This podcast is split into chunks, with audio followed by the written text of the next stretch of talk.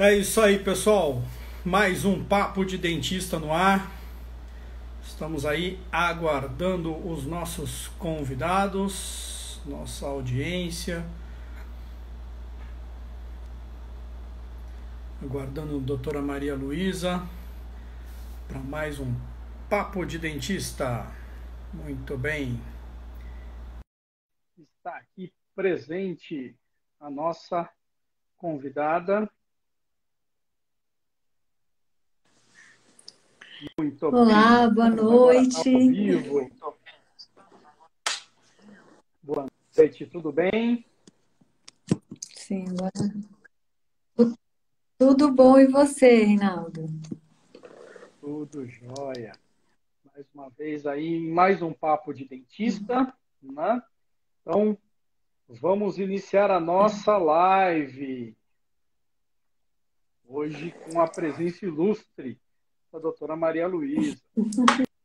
Bom, no momento que estamos passando, nós precisamos ter uma referência. Buscar por um norte, e esse é o objetivo dessa série, que foi batizada como Papo de Dentista. O objetivo é convidar os colegas cirurgiões dentistas, da também os colegas da odontologia, para caminharmos juntos, para dividir, dividir para multiplicar, o famoso somar para potencializar. Né? Quando Sim. nos unimos aos nossos semelhantes, encontramos conforto e conseguimos pensar em uma saída. Né? Quando a gente divide as mesmas dores, a gente consegue pensar em Com certeza. É o que eles chamam de egrégora, né?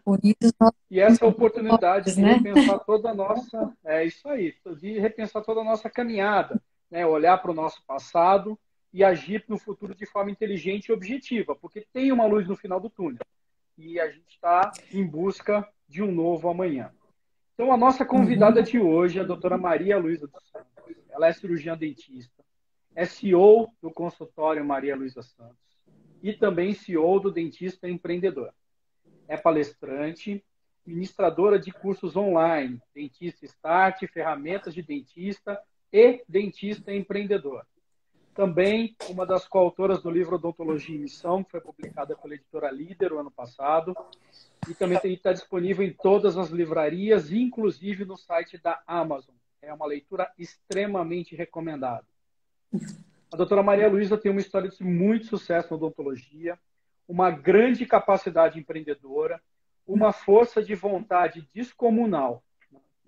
Toda a sua dedicação, todo o seu esforço, todas as suas habilidades a levaram a ser uma das, das mais reconhecidas e das, das cirurgiões dentistas que eu conheço, mais reconhecidas, e também a escolha como profissional de muitas pessoas, muitas celebridades. Inclusive, ela tem, teve convite para participar de muitos programas, como da Ana Maria, da Eliana, do Rodrigo Faro. Então, eu só tenho a agradecer por essa presença hoje dessa referência para mim na odontologia, no empreendedorismo na odontologia. Te agradecer por participar e por dividir com os colegas toda essa bagagem que você carrega. Doutora Maria Luísa, muito obrigado. Ah, eu quem agradeço por estar aqui dividindo o pouco do conhecimento. não sou a mais conhecedora do mundo, mas o que eu sei eu faço questão de dividir sim. Legal, hum. muito obrigado. Bom, pessoal, é, eu vou desativar os comentários justamente para não ficar no rosto da convidada, né? porque a gente, é, o Instagram ainda não conseguiu resolver esse problema, então os comentários ficam sempre no rosto do convidado, o que é extremamente deselegante. Então estão desativados, mas coloquem que depois eu sempre vejo os comentários, tá? Lembrando, isso, esse, essa live fica gravada por 24 horas aqui e depois eu subo quase que imediatamente após o término no canal do YouTube, tá? E que é o Dentflix e depois ele vira o áudio vira um podcast, tá? Uh, lembrando, convide os amigos apertando no aviãozinho e convidando seus amigos porque hoje o papo é porreta. E uh, coraçãozinho para o Instagram entender que a gente que, que, esse assunto faz sentido, que o que a gente vai falar aqui hoje é, vocês estão gostando. Então, um dedinho no coração para o Instagram distribuir para mais gente automaticamente. Tá bom? Bom, vamos lá. É, tem, você tem muitos seguidores, né? Você tem uma grande bagagem que você divide com os dentistas já há algum tempo. E mas uh, quem é a Maria Luísa? Como que a Maria Luísa começou na odontologia e por que que ela escolheu a odontologia?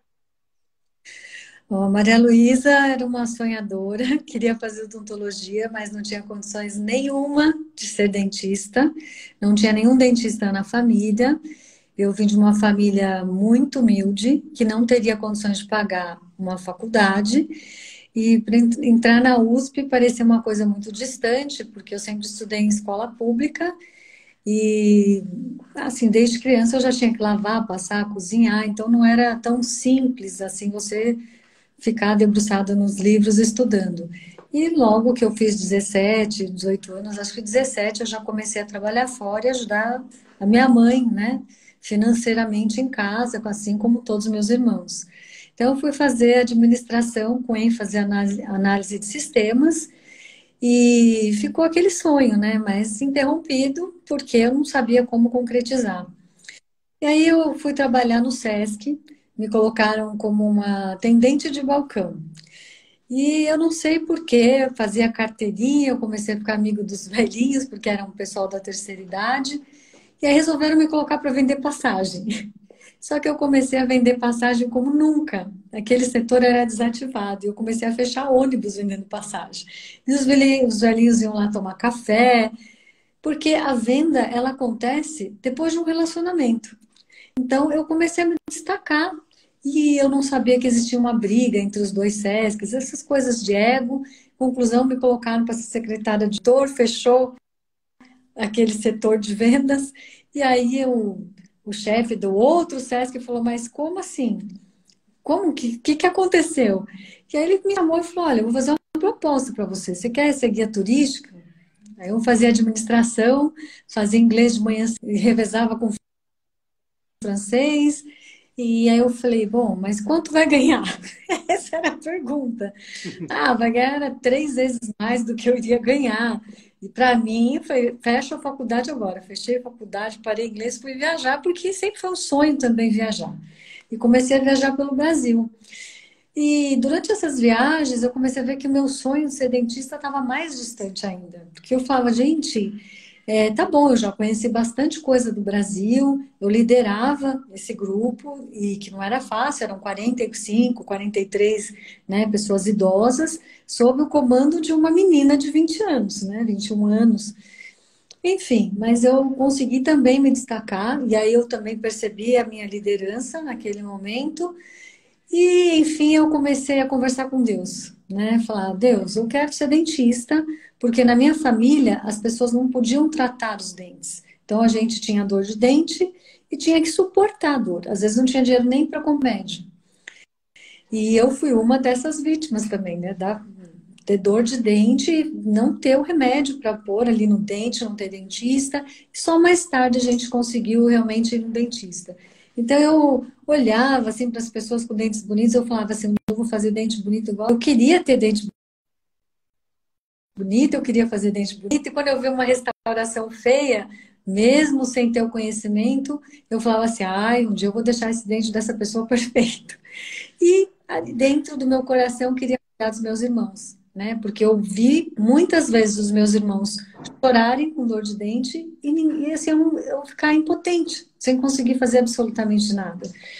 Conversa com Deus, ele, de certa forma, me abençoou, porque eu o que, que eu fiz? Eu precisava parar de viajar, precisava fazer um cursinho.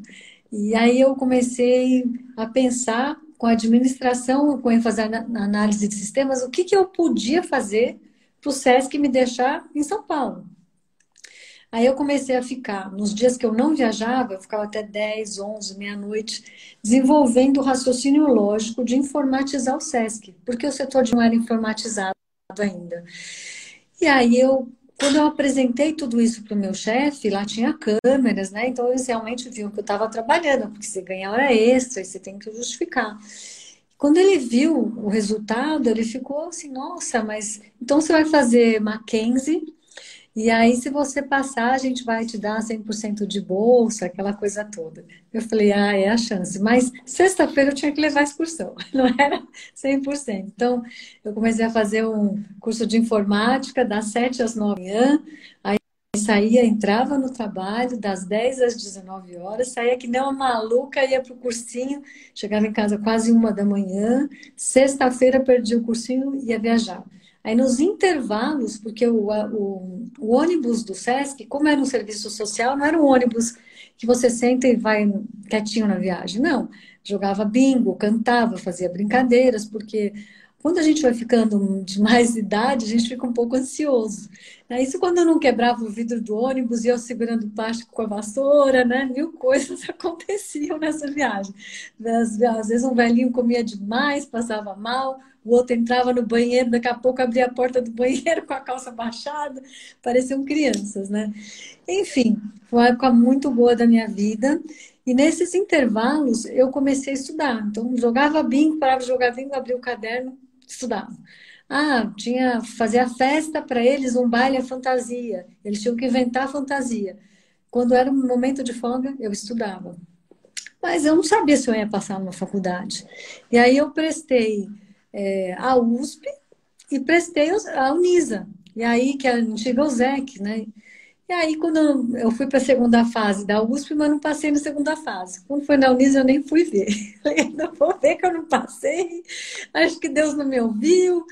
Aí uma vizinha foi lá ver o resultado do filho que prestou no segundo ano e falou assim: Nossa, meus parabéns. E eu fico olhando para a cara dela. O quê? Não é meu aniversário? Que será que ela estava? Tinha até esquecido. Falou: Você entrou em 18 lugar na lista geral da Unisa, não sei o quê eu não acreditava, né? Aí me matriculei e aí o duro era conversar com o chefe, né? E contar que eu não que eu passei no Mackenzie também, informática, e falar que eu não ia fazer. Mas a gente tem que enfrentar. E aí, com todo jeitinho, eu falei para ele, ele falou, ok, eu entendo que seja seu sonho, mas é, o que você fez merece um castigo. Então, eu te daria bolsa de 100% se você fosse fazer informática. Como você vai fazer odontologia? É 50%. E você vai ser secretária do diretor lá na São Bento. Lá fui eu ser secretária do diretor de novo. Mas assim, outra coisa importante para o dentista, network. Então, eu sempre fui essa pessoa mais falante, risonha, e eu comecei a ter que trabalhar lá com uh, o CEO daquela unidade, e ele não deixava estudar, e aí eu descubro que a faculdade era tão cara para mim que essa bolsa de 50% era metade. O meu salário inteiro era outra metade. Então não tinha dinheiro para comer, não tinha dinheiro para vestir, para tirar xerox, para nada, era só pagar a faculdade. Eu falei, bom, vamos que vamos. Só que lá era um prédio de odontologia.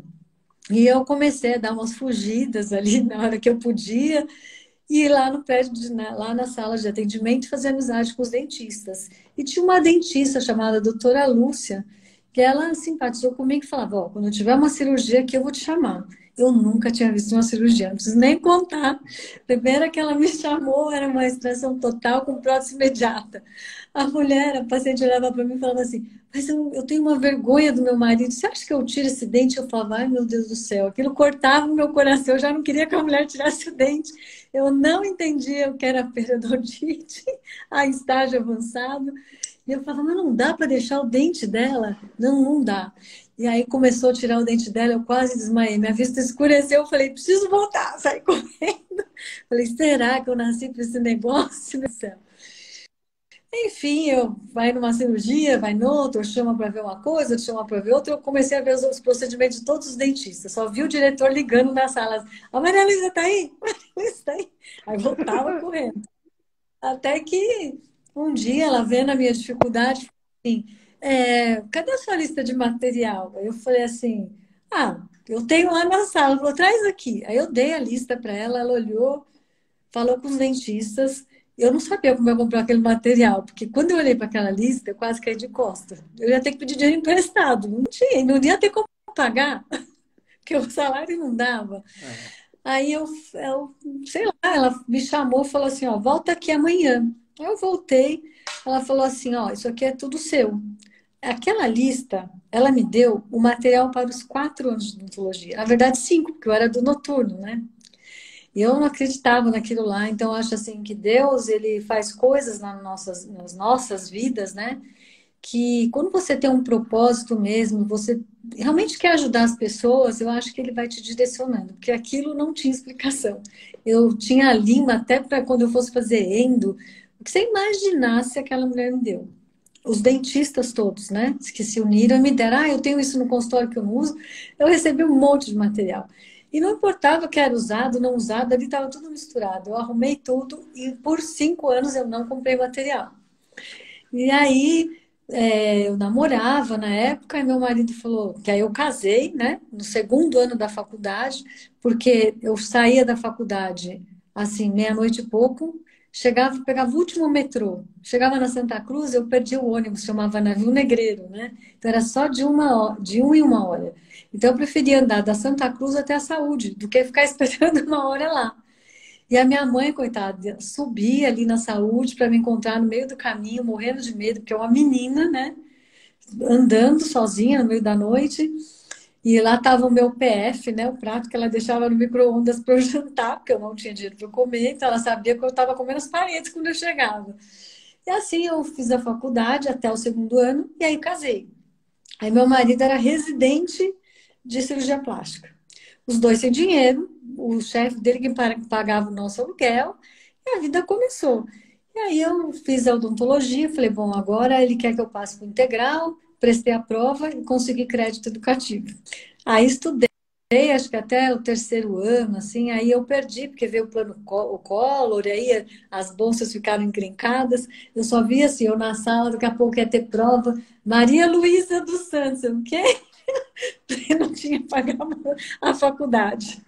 Enfim, com muita dificuldade eu me formei e abri, meu, meu sonho era ter o consultório. Ah, e abri o consultório, junta dinheiro daqui, junta dinheiro de lá, sofá usado de um, cadeira do outro, era tudo usado.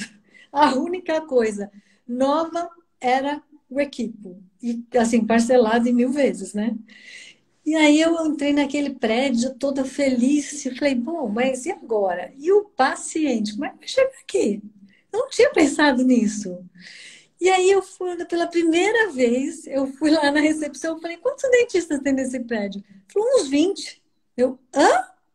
Falei, não vai aqui ninguém. Então, o paciente que chegava no meu consultório, ele já tinha passado lá em todos os consultórios, ele queria preço, ele não queria qualidade.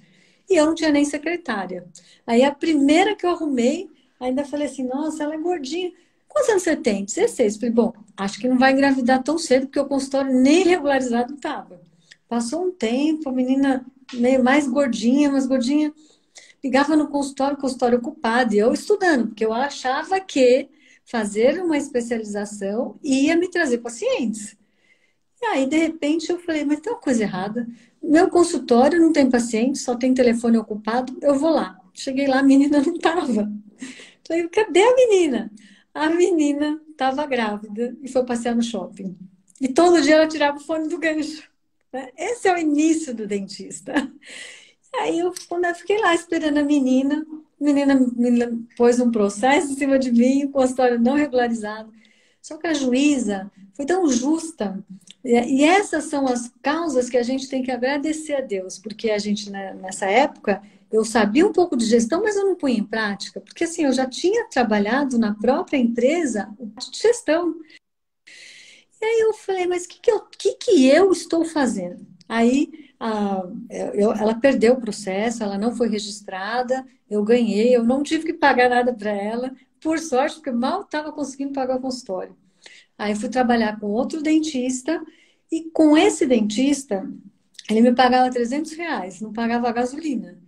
Aí eu falei assim, mas essa clínica é enorme, eu vou ganhar 300 reais. Era para eu ser assistente de um ortodontista. Eu fazia ortodontia na, na Sociedade Paulista de Ortodontia, na SPO. Foi dificílimo entrar, enfim. Aí eu peguei e falei assim, bom, já que eu tenho que trabalhar aqui por 300 reais, ele não me deixava ir embora. Porque eu falava assim, ah, tem um paciente, eu vou embora. Ele falava, não, não, não, você vai fazer os processos da clínica. Você vai fazer o contrato do paciente. Aí eu falei, ah, é? Assim, então eu vou aprender tudo dessa clínica, não vou fazer só contrato. E aí começou, aí eu comecei a aprender todos os processos da clínica. Aí se ele ia dar uma anestesia numa paciente, eu entrava antes, dava ele. E aí eu fui aprendendo, assim, o que era ter uma clínica diferenciada, porque ali era o público A.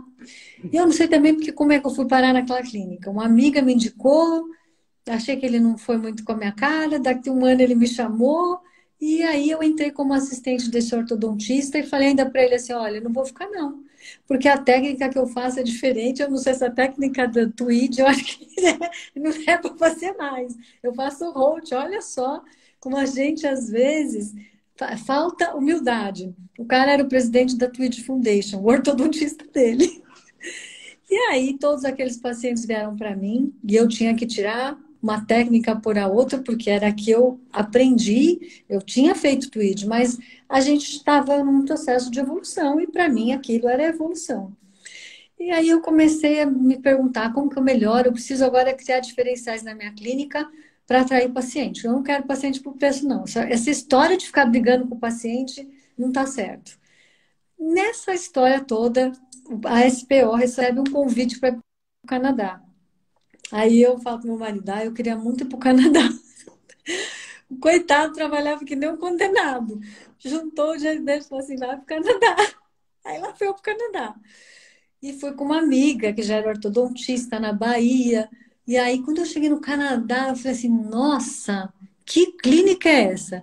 Abriu a porta, tinha um sofá vermelho, assim, eu falei, meu Deus, eu nunca vi um sofá vermelho numa clínica, isso aqui não parece uma clínica, isso aqui parece uma sala maravilhosa, luxuosa. Aí vem aquela recepcionista que parecia uma aeromoça. Falei, gente, que mundo é esse que eu desconheço? Aí ela abre a porta assim, tinha uns 10 equipes, todos informatizados. Lá é, são as hygienistas, né, que são as higienistas bucais, que fazem as manutenções ortodônticas. Eu olhei aquilo e falei, como assim?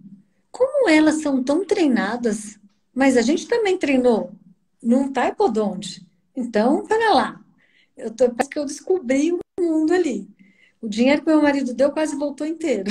Que eu não gastei nada, assim, muito pouco. É aquela mentalidade, eu ainda tinha muitas crenças limitantes. E eu fiquei com aquele receio de gastar, devolvi o dinheiro para ele, né? Que eu fiquei para mim, não, devolvi.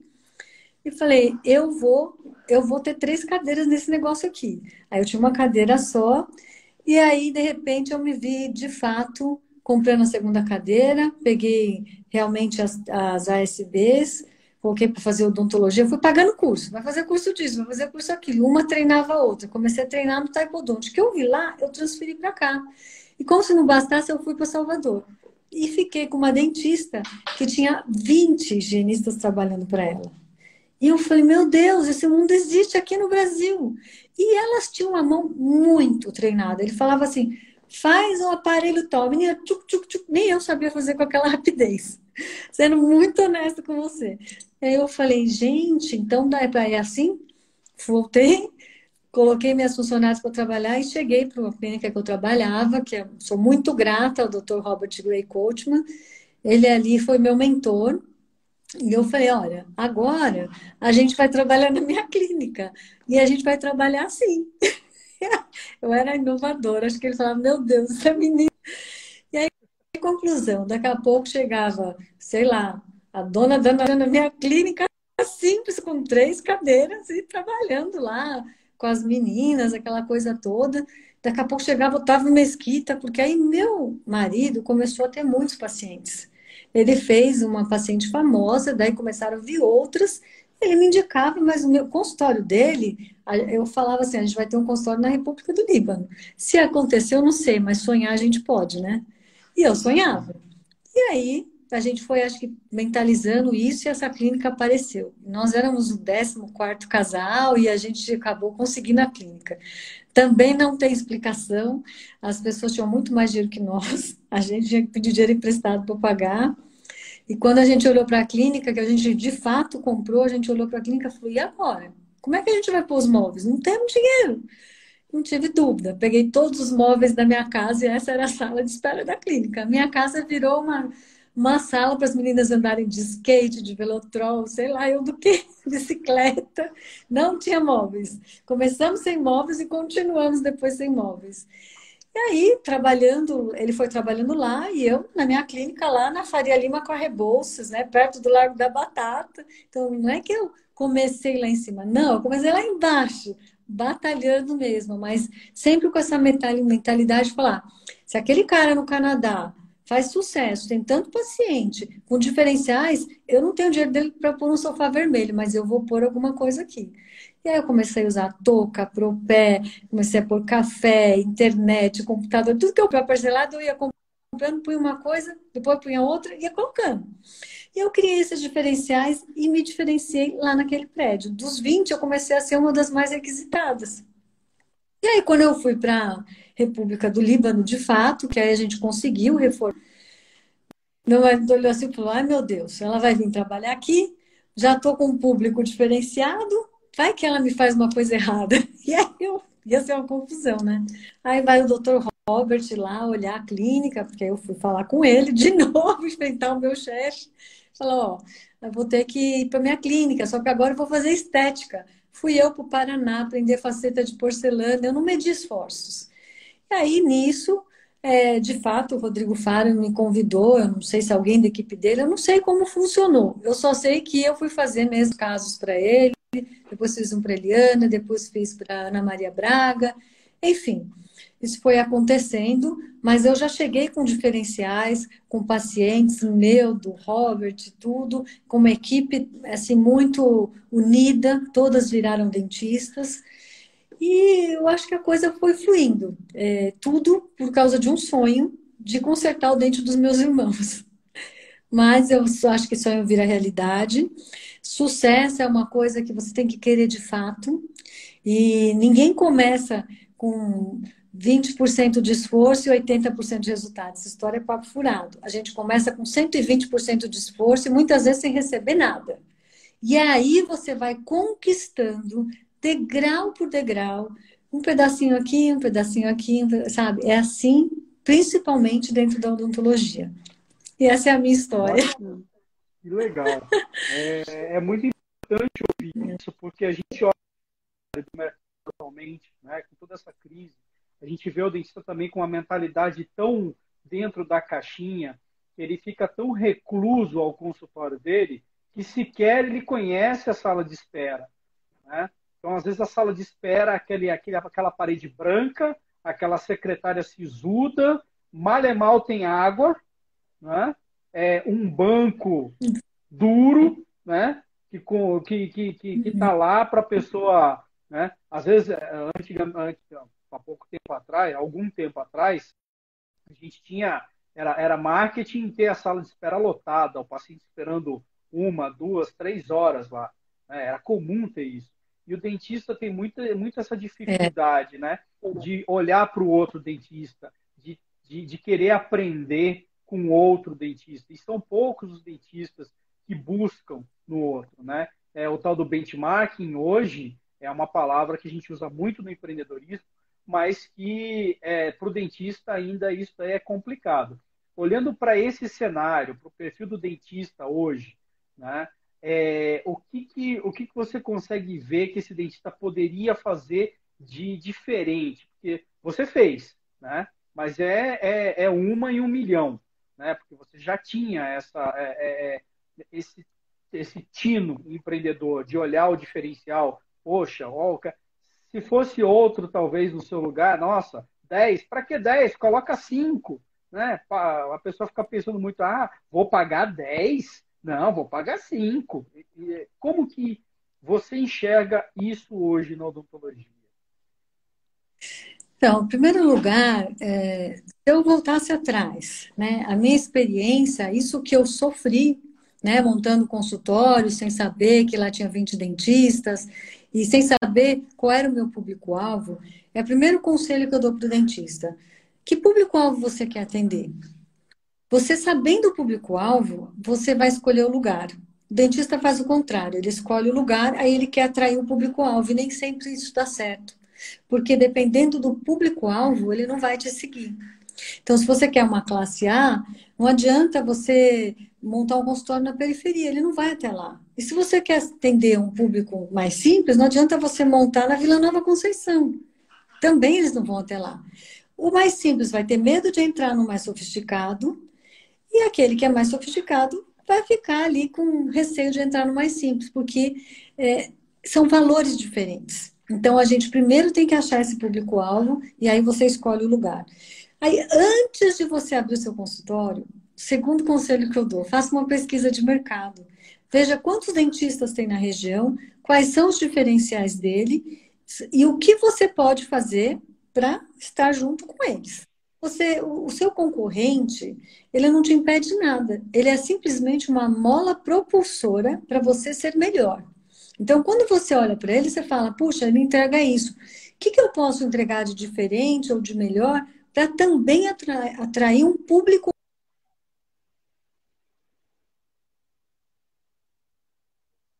você come, começa a criar os seus diferenciais. Então, se você quer atrair esse público, olhe para quem tem esse público, que lugar ele está e, e planeje-se. Depois de um tempo, com esse público, eles confiam em você. Então, assim, é, como algumas pessoas falam, mas como você atendeu com três cadeiras um público diferenciado? Confiança. Porque quando ele confia, é, é, eu fiz o seu planejamento, mas o fulano de tal vai te atender, ele confia que realmente vai ser assim e que está tudo certo, porque você está ali presente. Então, vem o ortodontista, vem o periodontista e você vai construindo um público que realmente está fidelizado. E é através desse relacionamento de confiança. Então, público-alvo, diferenciais, aí você abre o seu consultório. Mas não abre de qualquer jeito. Planeje. Porque quantos consultórios a gente vai e o fio passa no teto, cai no chão, e tem uma emenda aqui, a outra emenda ali, aí a cadeira está rasgada, aí, sabe, sabe puxadinho?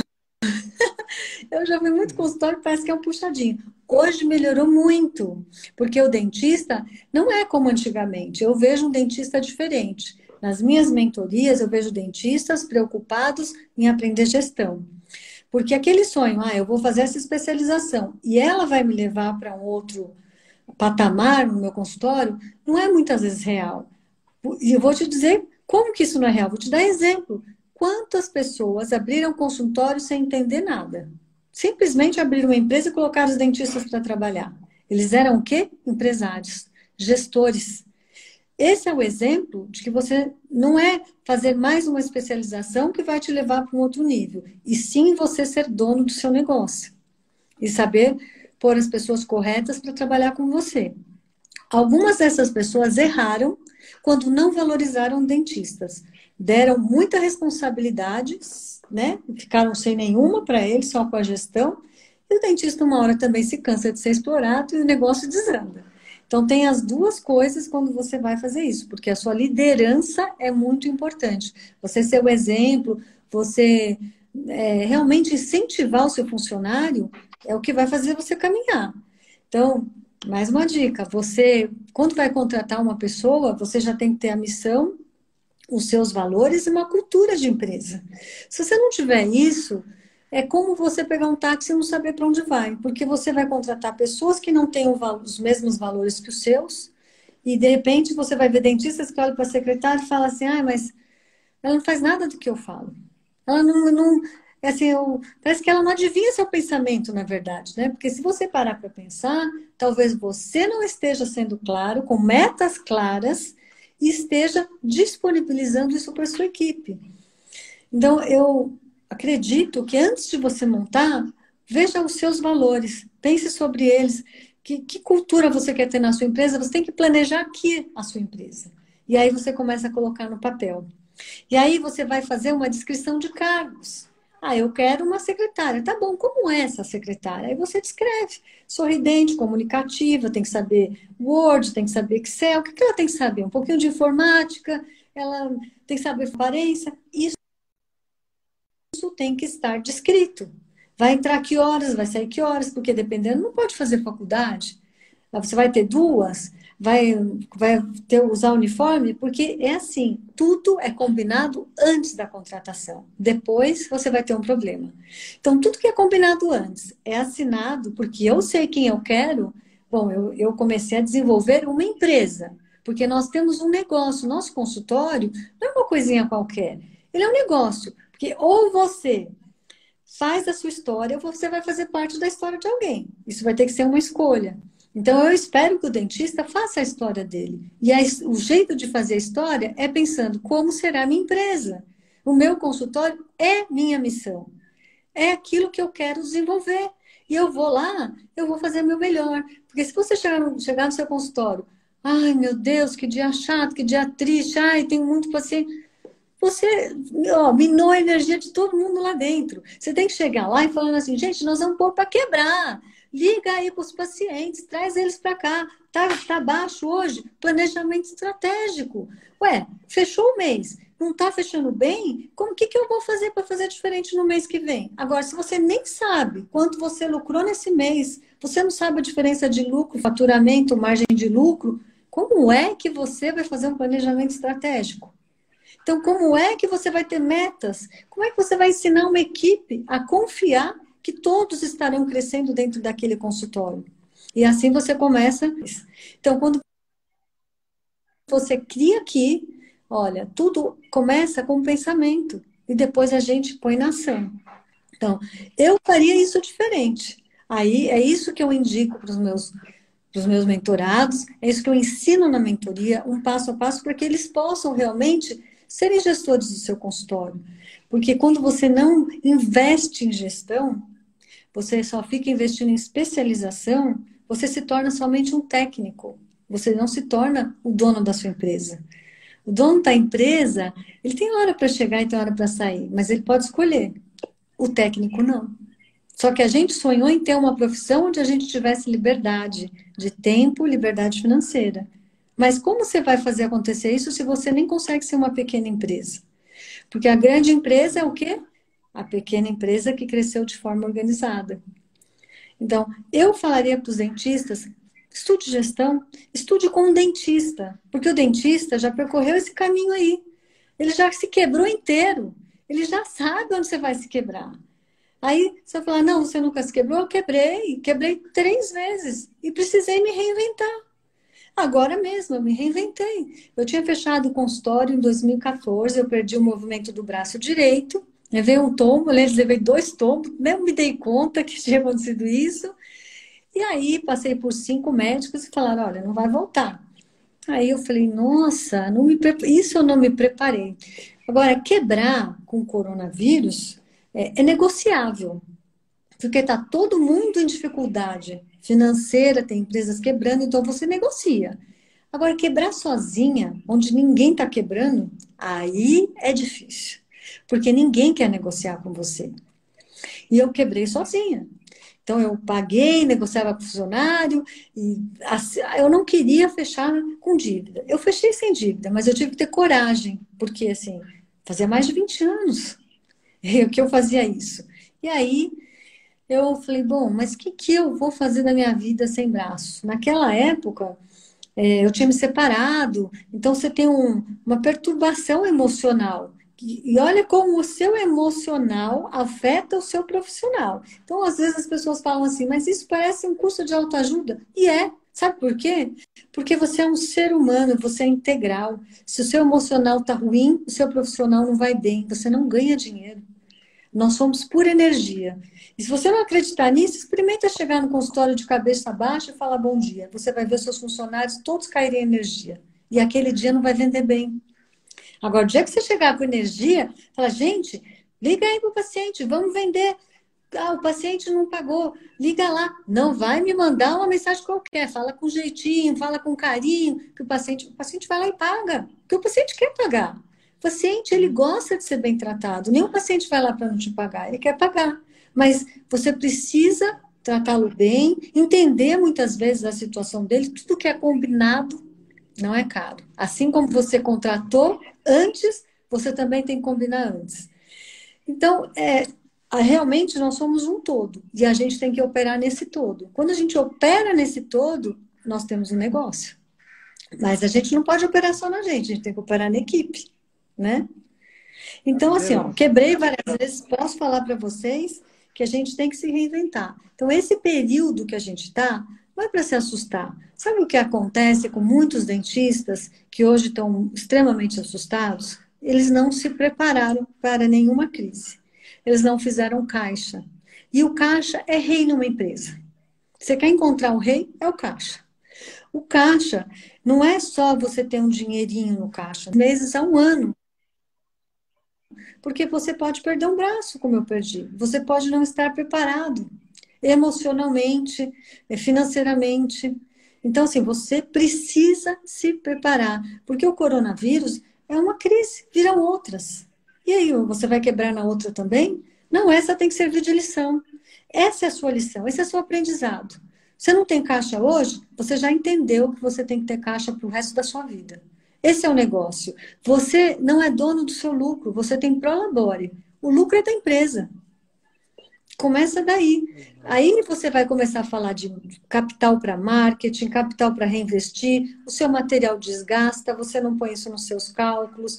Aí você vai começar a olhar para índices. Quem não olha para os índices, realmente hoje está perdido. Está se perguntando, puxa, eu vou fechar as portas? Se reinventa. Vou te contar a segunda parte quando eu quebrei em 2014. Eu fui para. Minha filha ganhou uma bolsa de estudos, foi para Boston, e eu lá com o braço em movimento, falei: quer saber? Eu vou pegar minhas milhas, que nessa hora já tinha pago todo mundo, não tinha dinheiro de novo. Fui lá para Boston. No avião eu começo a ouvir um pessoal falar de vender óculos, mundo digital. Eu falei, existe isso? Mundo digital? Eu nunca tinha aberto um vídeo no YouTube. Falei, nossa, como é que é isso? Eles vendiam óculos que nem água. 2014. Falei, mas pera lá, eu vou dar marketing digital. Foi atrás do Érico Rocha. Só que da mesma forma que o paciente vai no seu consultório e te pede para fazer uma coisa e você deve entregar de fato aquilo que ele precisa, eu fui para o curso do Rodrigo Cardoso para encontrar ele com Rocha. Fui a primeira a comprar o curso e meu cartão não passou, porque não aceitava cartão de débito, tinha que ser de crédito. Conclusão, tinha um encontro com o Érico Rocha que eu nunca fiz, porque eu perdi por causa do meu cartão. E aí, quando eu cheguei lá, eu fui para pegar uma coisa que eu achei que eu precisava, mas eu encontrei outra. Eu precisava quebrar todas aquelas crenças limitantes da minha infância, onde eu era pobre, onde tudo faltava.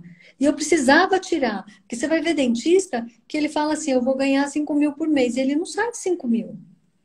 Por quê? Porque esse número é uma crença limitante, ele acha que ele não vai conseguir mais. E quando ele tá para conseguir mais, alguma coisa faz ele voltar. Então eu falei, eu vou trabalhar todas essas crenças aqui. Eu vou me reinventar, mas vou me reinventar de vez. Mas eu tinha um débito com Deus.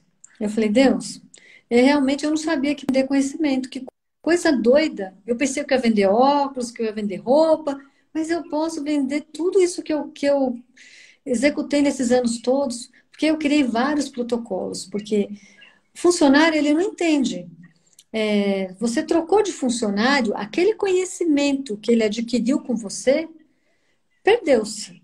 Qual é a forma de não perder? Protocolos. Então, tudo que ele fizer durante o dia, ele deve ter um caderninho para anotar. Ali você tem muito protocolo. Você pensa que eu fiz um protocolo? Não. Eu falava assim, ó, nós vamos fazer uma cirurgia. Faz a lista de tudo que nós vamos. Se faltar material, você vai anotar para da próxima não faltar. E aí saíram os protocolos. As minhas secretárias faziam os protocolos, as auxiliares. Isso é delegar e não delargar. E aí tem uma diferença grande, e aí eu cobrava. Porque se você não fizer isso, você vai trabalhar que nem um doido. Então aí eu me reinventei. Eu fui lá, fiz o curso, achei dificílimo aquele negócio. Falei, meu Deus do céu, são mil e um programas, acho que eu não quero fazer isso. O meu negócio é falar o que eu sei, mas ficar baixando um programa, baixar outro. Bom, eu perdi um ano nisso aí, mas eu pus todos esses protocolos dentro de uma plataforma, eu fiz vídeos, eu gravei, e aí saiu o Dentista Empreendedor, que na época era até o Odonto. Fiz em parceria com alguém do marketing digital, não tinha ideia de como vendia, ia gravar vídeo no YouTube, meu Deus, que coisa horrível! Não sabia gravar, não sabia, não sabia nada. Essa é a graça da reinvenção. Porque não é chegada, é a jornada. Entendeu? Quando você entender o sentido da jornada, tudo vai ficar muito mais leve para você. E aí eu fui curtindo aquela jornada, errava aqui, fazia de novo. Engasgava, não tem problema, faz parte. E é isso que você tem que fazer no seu consultório. Aí eu me reinventei, criei isso, e aí eu falei assim: bom, se eu trabalhar um dia por semana, o que vai acontecer? Não um consultório. E olha, eu voltei naquele avião, na volta, eu encontrei um paciente que eu não conhecia, tá? Ele virou meu paciente. Ele falava assim: Ah, você é dentista? Puxa, eu tenho pensando em arrumar meu dente. Eu falei: Eu vou te indicar um ortodontista, porque eu acho que meu braço não vai voltar. Eu não sei. E aí, falei: Olha que eu tô falando, mas esse braço vai voltar. E o Rodrigo Cardoso, na época, era um palestrante motivacional. Olha como nós somos um ser integral e precisamos disso. E aquelas palavras dele começaram a entrar na minha mente. Eu falava, esse braço vai voltar. Então, se era para fazer três dias de fisioterapia, eu fazia cinco. E o braço voltou. E aí eu pus um dia, ali meio a contragosto do médico, só tinha dois meses de operado. Eu falei, deixa eu ver o que vai acontecer. Aluguei no consultório um dentista um dia. Não é desculpa. Tá vendo como não é desculpa? Comecei a trabalhar lá e comecei eu mesma, sem secretária, ligar para o paciente: olha, eu reabri aqui um dia, se você quiser voltar, eu estou aqui para te atender. Os pacientes começaram a voltar.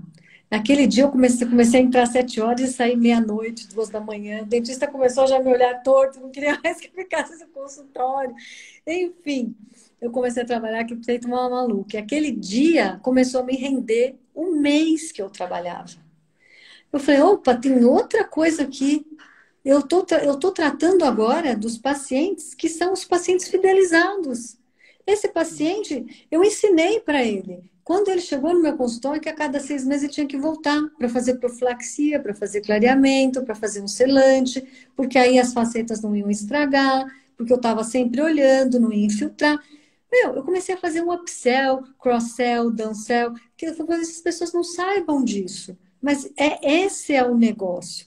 Enfim, os anos passaram, eu comecei a dar mentoria, e aí o ano passado uma, uma colega, muito mais jovem que eu, falou assim, vamos abrir um consultório? Eu falei, quer saber? Agora eu vou abrir um consultório. Aí abri o um consultório, estou trabalhando, não trabalho todos os dias, porque assim, eu amo o dentista empreendedor. Porque eu sinto que quando eu faço um dentista, subir um degrau, quando eu ouço as coisas que ele me faz, que eles me falam, olha, é, semana passada teve uma dentista que ela teve um derrame, uma pessoa jovem. É, eu acho que ela tem 30 e poucos anos. Isso é surpreendente, porque a gente não espera que uma pessoa jovem tenha um derrame. Mas ela tem de convênios. Ela tem oito profissionais trabalhando para ela. Mas ela ganha pouco. Qual é a explicação disso? E trabalha muito. E passou pela minha mentoria. E aí eu falei para ela: Olha, Fulana, se você não mudar esse seu jeito aqui, daqui a pouco você tem outro derrame. E sabe o que ela falou para mim? Ela falou assim: Olha, doutora, você não sabe, mas esse um ano que eu demorei para me recuperar, a minha clínica só se manteve aberta. Os meus é, funcionários, dentistas que trabalham para mim, só se mantiveram unidos porque eu fiz o dentista empreendedor. Não tem preço é uma coisa que eu nunca vou poder explicar, a menos que você vivencie. Uma pessoa te falar isso, meu olho encheu de lágrima. Ou então, como a doutora Cimeri, que essa me deu um depoimento, eu posso citar, eu dei um curso, assim, uma aula online, como agora, e falei os cinco passos da venda. E ela não estava conseguindo vender. Ela foi lá e fez o que eu falei, ela teve uma venda alta. Então, não tem explicação isso. E ela falou, olha, gratidão, me mandou uma máscara, deu um depoimento. Eu acho que isso alimenta o nosso espírito, a nossa alma. Isso faz a gente se sentir vivo. Isso não tem preço. É, tem preço? Né? A, a pessoa precisa pagar? Sim, porque eu já dei curso de graça, a pessoa não valoriza. E realmente tem custo, porque é plataforma, você faz isso, é podcast, tudo isso tem custo. Então, esse curso precisa ser pago.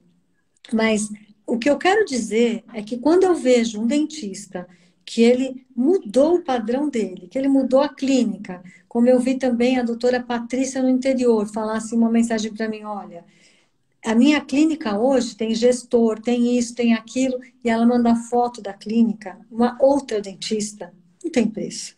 é a melhor, é o melhor sentimento que eu poderia levar da odontologia. Então, eu me preocupei em deixar um legado. Porque chega uma hora na sua vida que você olha e fala assim, bom, tá bom, eu fiz o dente do artista, eu fiz o dente lá do arruma meu marido, mas vai morrer. E o dente vai para baixo da terra. Quem é que vai lembrar que eu fiz isso? Que legado eu deixei? E eu queria deixar um legado.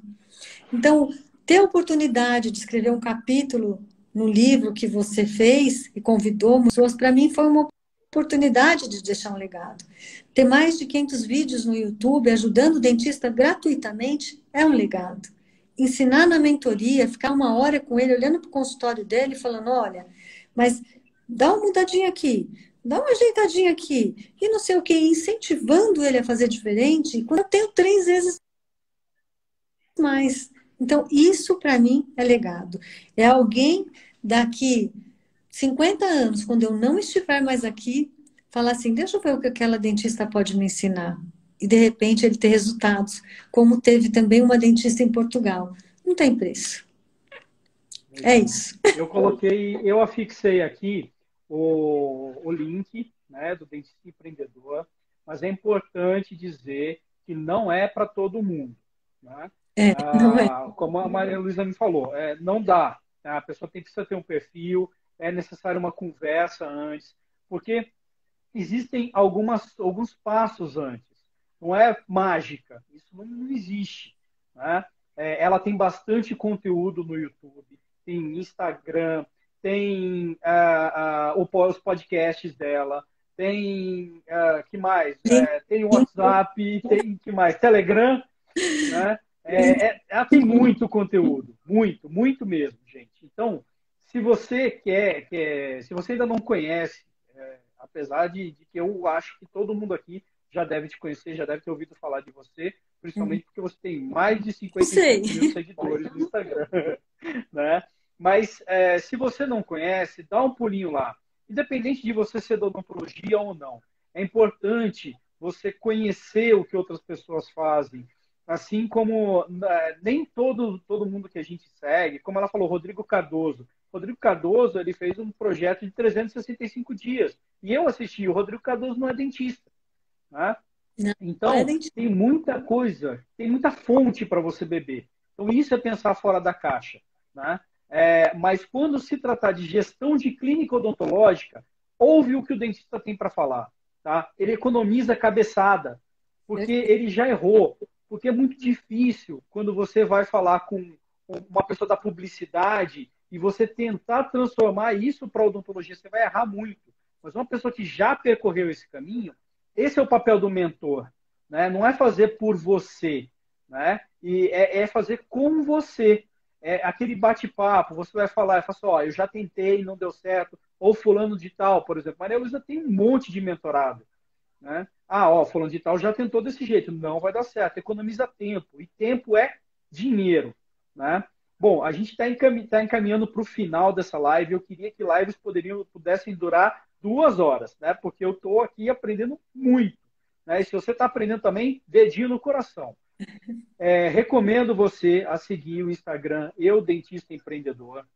Se você quiser também ah, é, conhecer o processo do dentista empreendedor, tem o link aí. Procura o, os conteúdos da Maria Luísa na internet, né? É, a gente tem aí mais cinco minutinhos pelo Instagram. E deixa a sua pergunta, depois eu vou ler todos os comentários. O que tiver de, de pergunta direcionada, a Maria Luísa eu vou encaminhar para ela para a gente poder te responder da melhor forma. Né? Uh, Maria Luísa, queria te agradecer imensamente por todo esse conteúdo que você passou hoje. Foi assim, uma hora que passou voando. Para mim foram cinco minutos, mas muito rico muito cheio de conteúdo. Né? Qual a mensagem que você deixaria, dentre todas, né? Reinvenção, não desistir, ter mentalidade vencedora, é, focar no sucesso, não ter crença limitante. Mas qual seria a mensagem hoje para o dentista que você deixaria aqui? Eu deixaria para o dentista para ele pensar nesse momento como um momento de aprendizado. É a hora de ele virar a chave. Então, é, eu sei que muitos estão, estão desanimados com seus resultados, com seus fluxos financeiros nesse momento. Não pense assim. O, o pensamento agora é assim: é, o que eu tenho que aprender? O que, que deu errado que eu posso melhorar? É isso, pegar esse momento e transformar nesse momento de aprendizado para você virar a chave, virar essa roda da inércia. Eu não vou errar mais, eu vou fazer diferente. O que é que vai te levar para um novo nível? Foca no que vai te levar. Eu sei que tem mil lives, mas foca naquela que vai te impulsionar a mudar os seus resultados. E aí você realmente vai dar um passo enorme na sua profissão. Porque senão você vai fazer que nem eu. Só para te contar, eu sou ortodontista, implantodontista, tenho analgesia inalatória, tenho harmonização facial, todas as especialidades. Não foi isso que mudaram meus resultados. O que mudou meu resultado foi criar diferenciais, protocolos, gestão. Isso é enxergar índices, ler os meus índices, saber, olhar para o seu caixa, vai lá, olha para o seu caixa, olha dos outros anos. Fala assim, Poxa, em julho, todo julho é fraco, então você já sabe que você tem que fazer uma ação em junho. Não deixa chegar julho. Você tem que fazer alguma coisa para mudar o seu resultado de julho. Então, use os seus números para um aprendizado e para mudar, sabe, 360 graus, não, porque às vezes você pode cair no mesmo lugar. Muda, muda 90, muda 180, mas muda.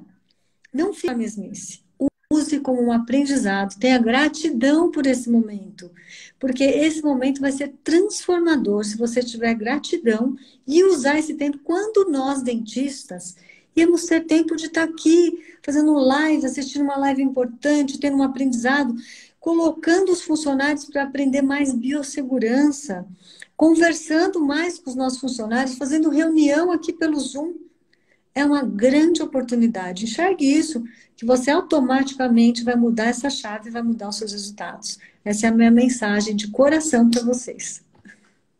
Ótimo, é isso aí. Agradeço a você mais uma vez.